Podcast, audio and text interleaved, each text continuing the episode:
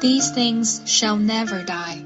The pure, the bright, the beautiful, that stirred our hearts in youth, the impulses to wordless prayer, the dreams of love and truth, the longing after something's lost, the spirit's yearning cry, the striving after better hopes, these things can never die.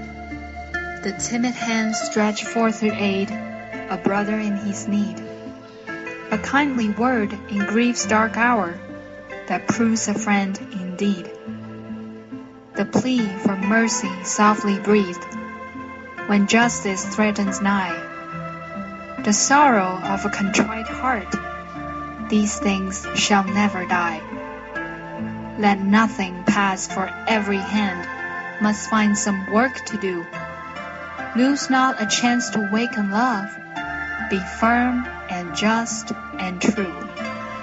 So shall a light that cannot fade beam on thee from on high. And angel voices say to thee, These things shall never die. These things